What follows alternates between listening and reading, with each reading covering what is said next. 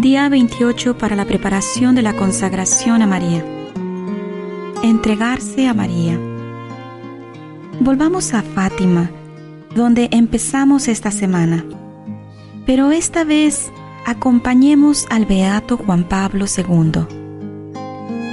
Exactamente un año después de recibir disparos en la plaza de San Pedro, Juan Pablo fue a Fátima para agradecer que la misericordia de Dios y la protección de la Madre de Cristo le hayan salvado la vida. En esa ocasión, dio una sentida homilía que constituye una rica fuente de la teología de la consagración y entrega a la Virgen María. La homilía completa y el acto de consagración son demasiado extensos para discutirlos aquí. Por lo tanto, voy a resumirlos. Específicamente, hablaré de ellos, la conexión que el Papa establece entre la consagración a María, la divina misericordia y la consagración redentora de Cristo. Empecemos con la conexión entre María y la divina misericordia. Antes de comenzar, algunas cosas acerca de la divina misericordia, según Juan Pablo II, la divina misericordia es el límite impuesto por Dios a las fuerzas del mal, el amor de Dios frente a la cara del mal. También nos dice que la divina misericordia está simbolizada por el costado traspasado de Cristo y la sangre y el agua que de allí brotaron. Una parte central de la devoción moderna a la divina misericordia es la coronilla a la divina misericordia, la cual ofrece expiación e implora la misericordia por nuestros pecados y por los del mundo entero. A continuación, observa cómo estos tres aspectos de la divina misericordia son esenciales en la homilía más importante del Papa acerca de la consagración mariana. El contexto de la homilía consiste en las amenazas casi apocalípticas que pesan sobre las naciones y sobre la humanidad. El Papa confiesa que esta maldad le causa ansiedad en el corazón. A pesar de esto, encuentra la esperanza en un amor más fuerte que el mal, el cual jamás algún pecado del mundo podrá superar. Identifica este amor como amor misericordioso.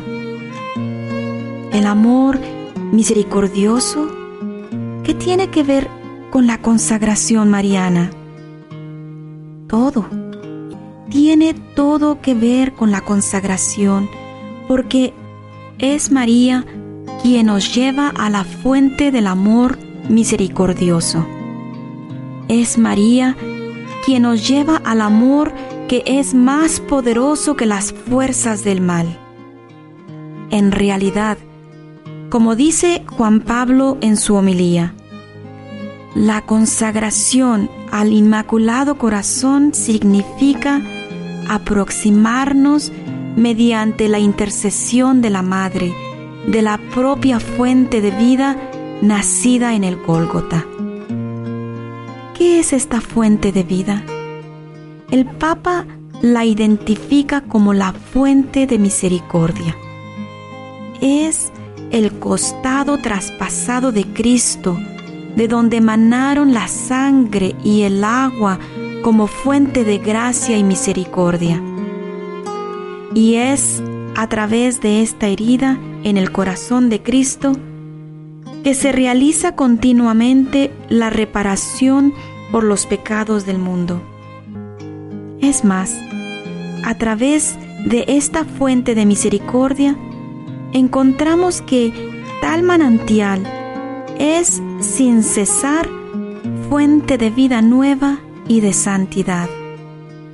A continuación, el Papa explica que la consagración al Inmaculado Corazón de María significa volver de nuevo junto a la cruz del Hijo. Significa llevar el mundo con todos sus problemas y sufrimientos al corazón traspasado del Salvador, reconduciéndolo a la propia fuente de redención. Significa llevar el mundo a través de María a la divina misericordia.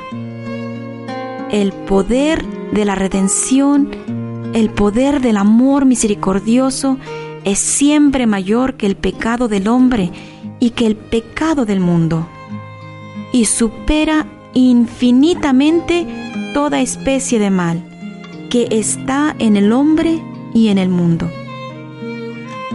Ahora, María conoce mejor que nadie el poder de la redención, el poder del amor misericordioso. De hecho, Juan Pablo dice que ella está consciente de eso, como ningún otro corazón en todo el cosmos, visible e invisible.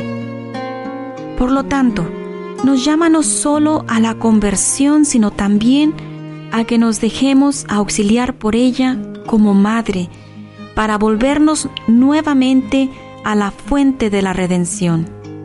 De nuevo, la tarea de María es llevarnos a la fuente de misericordia, al costado traspasado de Cristo, a su corazón misericordioso.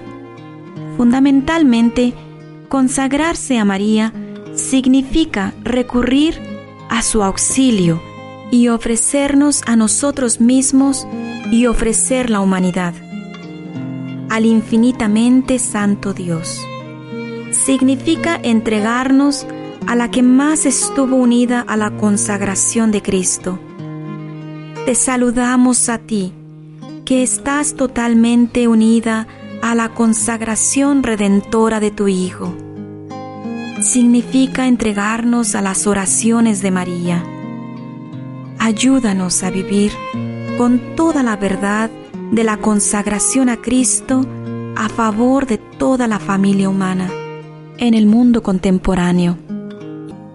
En otras palabras, consagrarnos a María significa contar con su intercesión maternal que nos ayuda a ofrecernos más completamente a Cristo en su propia consagración por nuestra redención después de ponerse a sí mismo y al mundo en las manos y en el corazón de María, después de entregarse a la que está totalmente unida a la consagración de Jesús, el Papa reza la parte central de su acto de consagración. Concluyamos contemplándolo profundamente en nuestros propios corazones. Tanto amó Dios al mundo, que le dio su unigénito Hijo, para que todo el que crea en Él no perezca, sino que tenga la vida eterna. Juan capítulo 3, versículo 16. Precisamente este amor hizo que el Hijo de Dios se consagrara a sí mismo. Yo por ellos me santifico, para que ellos sean santificados en la verdad. Juan capítulo 17, versículo 19. En virtud de esta consagración, los discípulos de todos los tiempos están llamados a entregarse por la salvación del mundo, a añadir algo a los sufrimientos de Cristo en favor de su cuerpo que es la iglesia ante ti, Madre de Cristo, delante de tu corazón inmaculado, yo deseo en este día, juntamente con toda la Iglesia, unirme con nuestro Redentor en esta su consagración por el mundo y por los hombres la única que en su corazón divino tiene el poder de conseguir el perdón y procurar la reparación. Ven Espíritu Santo, que habitas en María, condúceme en María, con María y por María, a la fuente del amor y la misericordia. Amén.